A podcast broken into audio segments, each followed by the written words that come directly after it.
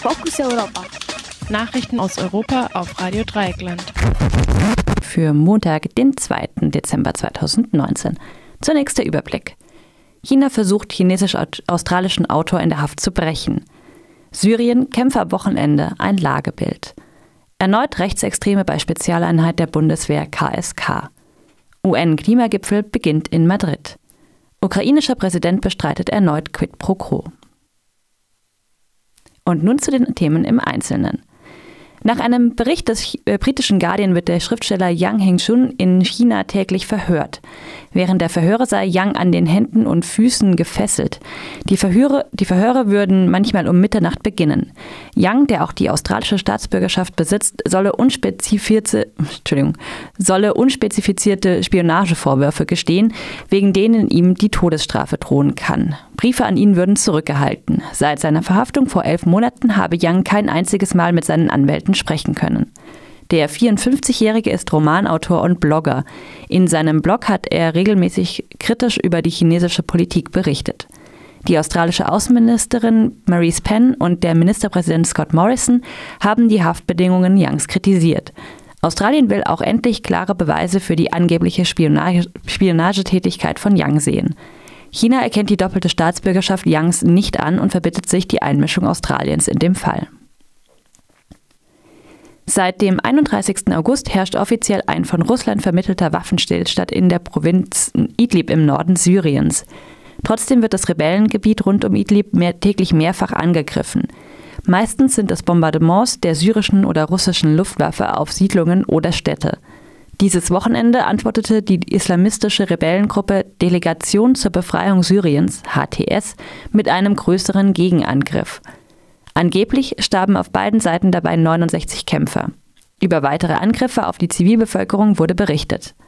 Auch im Osten Syriens gibt es noch täglich Kämpfe. Die türkische Armee und ihre syrischen Verbündeten kämpfen gegen die kurdisch dominierten syrischen demokratischen Kräfte, kurz SDF. Letztere haben etwas Unterstützung durch syrische Regierungstruppen.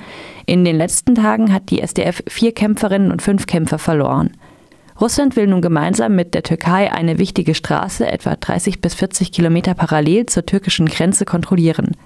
Bereits existierende türkisch-russische Patrouillen werden von den AnwohnerInnen regelmäßig mit Steinen beworfen.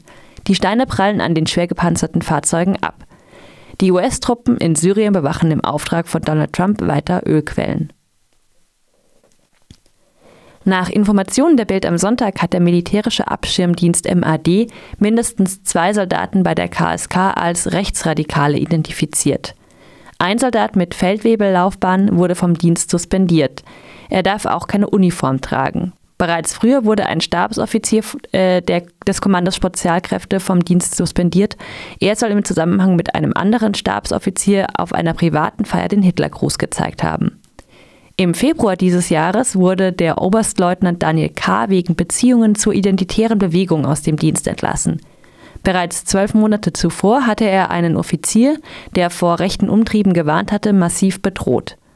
Der MAD, der militärische Abschirmdienst, ermittelt derzeit gegen zwei Dutzend Soldaten in der KSK.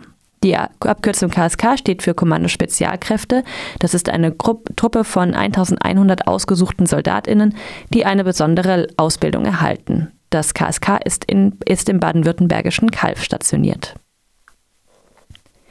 Heute beginnt ein zweiwöchiger, zweiwöchiger, Klimagipfel in Madrid. Spanien war kurzfristig eingesprungen, weil der chilenische Präsident Piñera zu, zu viel Probleme mit seiner Bevölkerung hatte, beziehungsweise diese mit ihm und dem neoliberalen Wirtschaftssystem. Zum Auftakt des Klimagipfels warnte UN-Generalsekretär Antonio Guterres davor, dass sich der Klimawandel bald nicht mehr aufhalten lasse. Zitat, wir müssen einfach aufhören zu graben und zu bohren und von den reichen Möglichkeiten profitieren, die uns die erneuerbaren Energien und naturbasierte Lösungen bieten, sagte Guterres. Der UN-Generalsekretär sieht die nächsten zwölf Monate als den entscheidenden Zeitraum für die Einleitung von Maßnahmen zum Klimaschutz. Die Hilfsorganisation Save the Children wies darauf hin, dass der Klimawandel bereits jetzt fatale Auswirkungen habe. Laut Save the Children sind 33 Millionen Menschen in Afrika aufgrund von Dürre oder Zyklonen von Hunger bedroht. Im Interview mit dem Spiegel hat der ukrainische Präsident Volodymyr Zelensky erneut bestritten, in einen Handel über Untersuchungen gegen Trumps Herausforderer Joe Biden verwickelt gewesen zu sein. Ich habe mit dem amerikanischen Präsidenten Trump gar nicht in dieser Haltung gesprochen. Ich gebe dir dies, du gibst mir das, sagte Zelensky. In indirekt räumte er aber die Abhängigkeit seines Landes von den USA ein.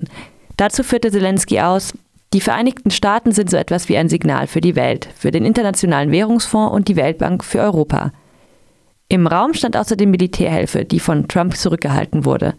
Trump hatte Zelensky gleichzeitig um einen Gefallen gebeten, nämlich um eine Untersuchung gegen Joe Biden und seinen Sohn.